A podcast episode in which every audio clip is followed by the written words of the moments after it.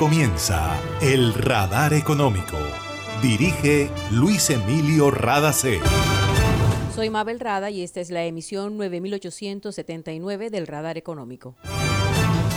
Estos son los temas en la mira del radar.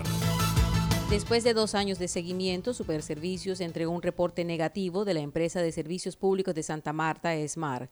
Está mal financiera y técnicamente. El agua debe ser parte de la agenda política de los países de América Latina si quieren cumplir con los objetivos de desarrollo sostenible.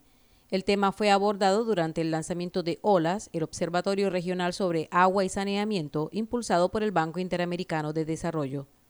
Colombia ocupa el puesto 100 entre 190 países en cuanto a facilidades para crear empresas. Les tenemos detalles de lo que está haciendo el gobierno colombiano para disminuir la informalidad empresarial en el país. 5 y 6 de agosto son las fechas de Expo Empleo Joven, Feria del Servicio Nacional de Aprendizaje SENA, para conectar a quienes buscan talento humano y a quienes están listos para trabajar. Para acceder a los servicios de Gases del Caribe, realizar consultas o reportar escapes y emergencias, marca la línea gratuita 164 desde cualquier teléfono fijo o celular y recibe la mejor atención de nuestro personal calificado de manera oportuna y eficaz. Línea 164, disponible 24 horas los 365 días del año. También puedes marcar a la línea gratuita nacional 018-915-334. Tu línea amiga 164 de Gases del Caribe. Todo por tu bienestar. Vigilado Superintendencia de Servicios Públicos. Imagina la historia que estaríamos contando si en este aislamiento las centrales de generación de energía se hubieran detenido. ¿Qué sería de nosotros ante la oscuridad y la desconexión? ¿Has agradecido tener funcionando todo lo que necesitas para estar cómodo en tu casa? En GESELCA trabajamos sin parar para que Colombia no se apague y la energía que hace bien siga iluminando la esperanza de todo un país. Estamos contigo. GESELCA, energía que hace bien.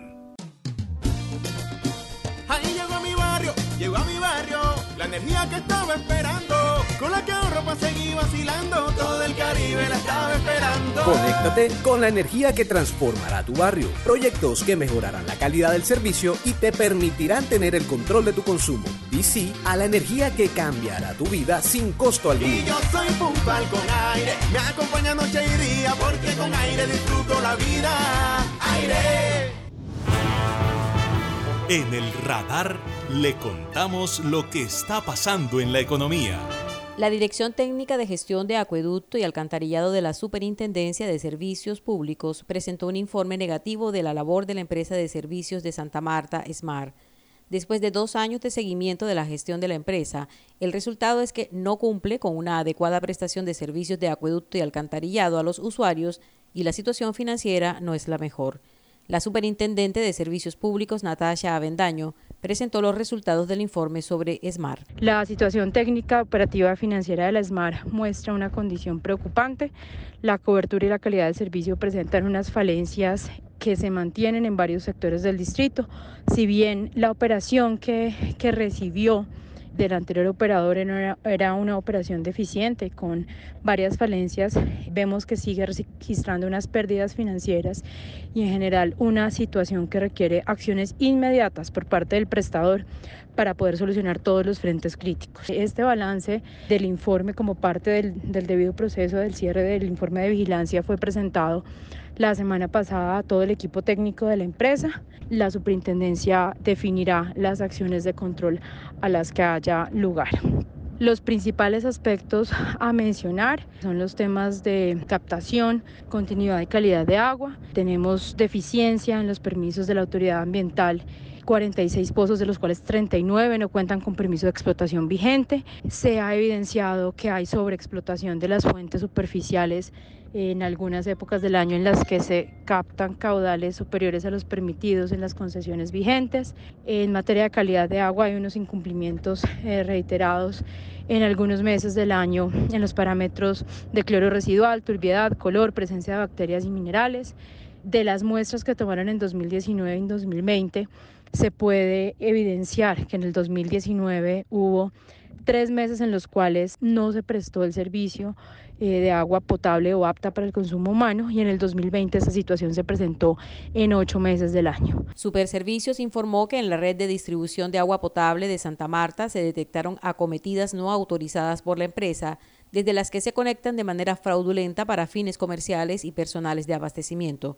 El recaudo de ESMAR a diciembre de 2020 era del 81% y su déficit mensual de caja fue de 2.100 millones de pesos.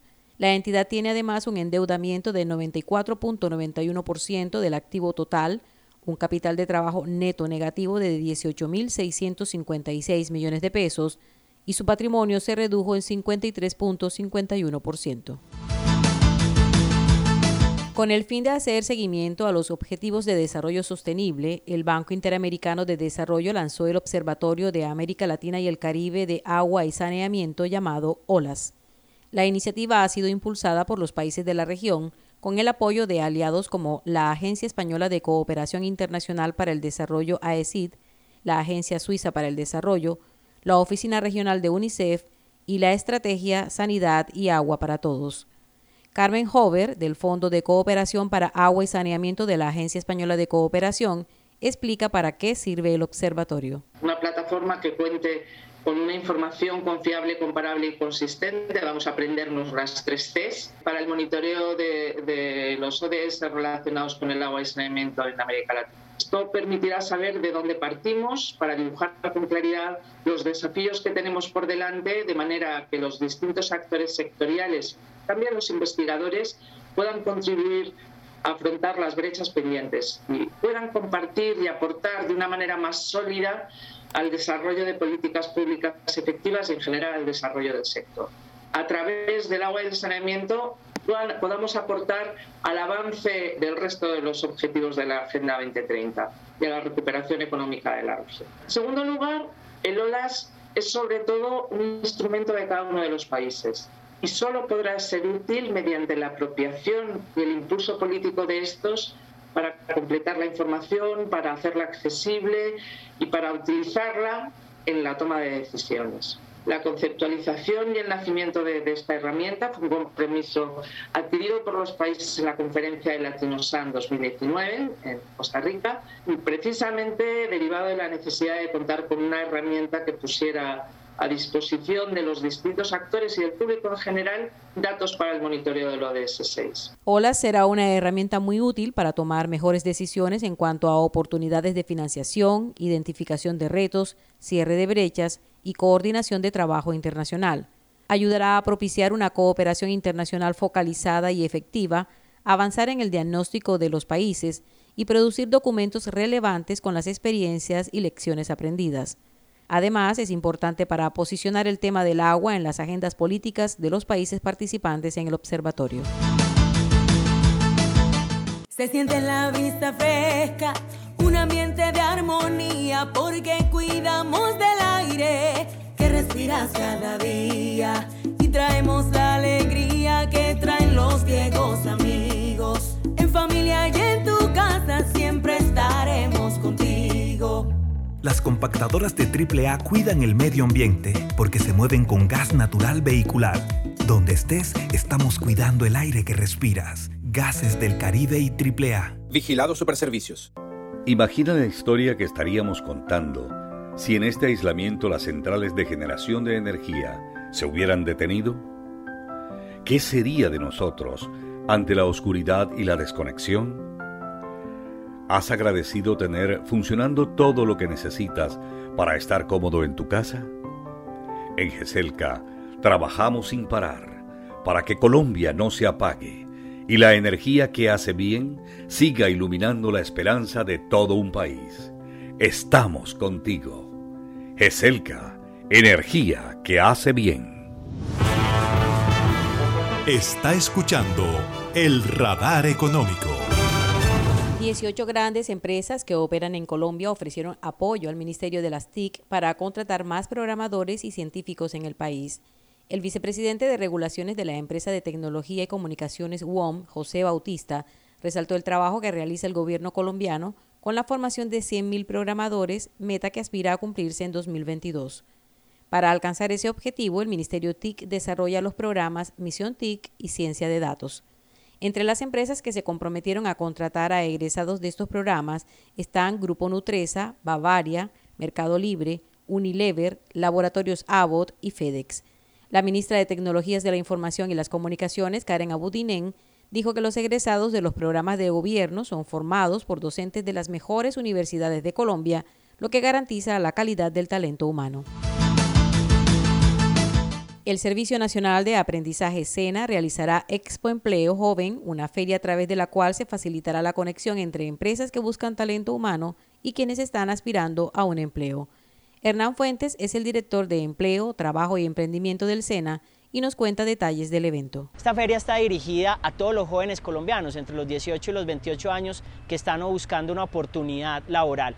Vamos a disponer entre el 5 y el 6 de agosto una experiencia virtual en entornos de segunda y tercera dimensión para que aquellos buscadores que necesiten una oportunidad laboral logren conectar con las vacantes que ha dispuesto el sector productivo para ellos.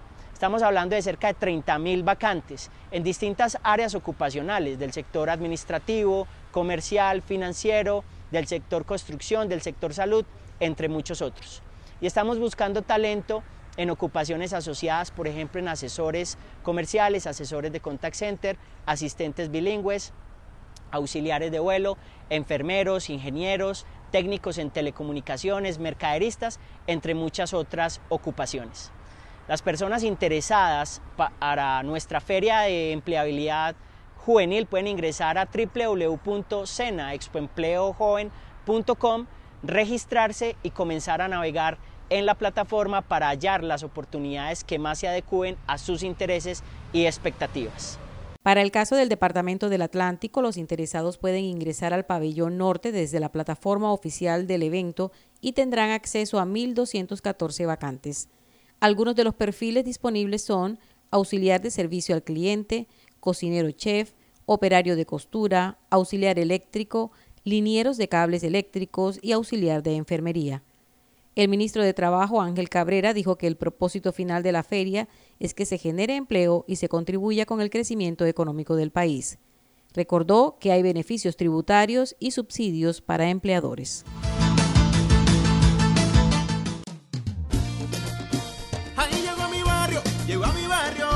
Energía que estaba esperando, con la que ahorro para seguir vacilando, todo el Caribe la estaba esperando. Conéctate con la energía que transformará tu barrio. Proyectos que mejorarán la calidad del servicio y te permitirán tener el control de tu consumo. Y sí a la energía que cambiará tu vida sin costo alguno. Y yo soy puntual con aire, me acompaña noche y día, porque con aire disfruto la vida. Aire. En el radar le contamos lo que está pasando en la economía. Colombia presenta altos niveles de informalidad empresarial. El 75% de las micro, pequeñas y medianas empresas en el país están en condición de informalidad de acuerdo con el documento COMPES sobre formalización empresarial de 2019. Según datos del Departamento Administrativo Nacional de Estadísticas DANE, los niveles de cumplimiento de contratación formal de trabajadores, el pago de prestaciones sociales, la implementación de contabilidad formal y el pago de impuestos son bajos.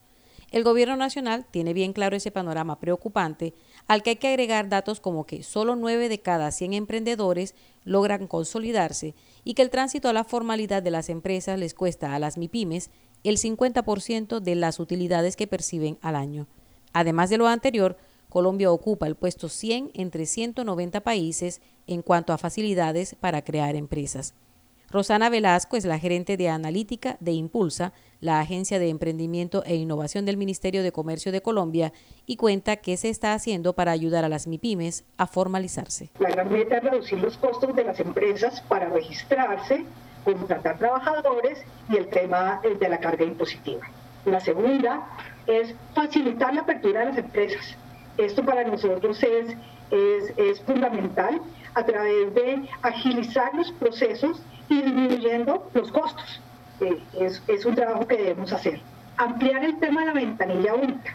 Es una realidad, ampliar el tema de la ventanilla única para las 57 cámaras de comercio con, con el fin de lograr realmente que los empresarios puedan obtener su RUT, el registro mercantil, registrarse a seguridad social sin salir de su oficina, sin salir de sus casas y que lo puedan hacer de manera ágil. Es algo que ya estamos haciendo, que ya estamos logrando y que estamos entregando eh, a, los, a los beneficiarios finales, a los empresarios que se están viendo beneficiados con acciones reales en este momento. Seguimos con la reducción de costos del registro de, la, de creación de empresas y expedir tarifas de registro mercantil que disminuya el costo de formalizarse en las micro, pequeñas y medianas empresas. Rosana Velasco dijo que el gobierno tiene dos objetivos, mejorar la relación costo-beneficio de la formalidad y la actualización de estadísticas que ayuden a tomar mejores decisiones.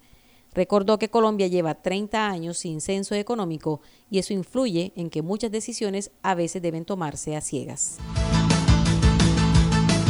El gobierno de Estados Unidos ha donado más de 110 millones de dosis de vacunas de COVID-19 a más de 60 países alrededor del mundo para mitigar el duro golpe por la pandemia. Sin embargo, desde la Casa Blanca hay preocupación porque aunque la vacunación aumentó en un 55% en las dos últimas semanas, todavía mucha gente no acude a los puntos de vacunación y así es muy difícil avanzar en la inmunización de la población. Si quiere hacer negocios con el gobierno federal, todos sus trabajadores deben estar vacunados, dijo el presidente Joe Biden, al tiempo que destacó a empresas como Walmart, Google y Tyson's que exigen a sus empleados que se vacunen. Biden hizo un llamado a los estados que han prohibido el uso de mascarillas para que enfrenten unidos el desafío de vencer el COVID-19. Por el lado de la ciudad de Nueva York, volvieron a idearse una estrategia para que la gente se vacune. Además de los 100 dólares en efectivo que están entregando a quienes se apliquen la primera dosis de vacuna, ahora exigirán prueba de vacunación en algunas actividades recreativas y en lugares cerrados. El alcalde Bill de Blasio anunció el programa Key to New York City Pass, que se implementará a mediados de agosto, y aclaró que si no quieren dejar de participar en algunas actividades o visitar sitios especiales, los neoyorquinos deberán vacunarse. Y esto ha sido todo por hoy en el Radar Económico. Gracias por su sintonía.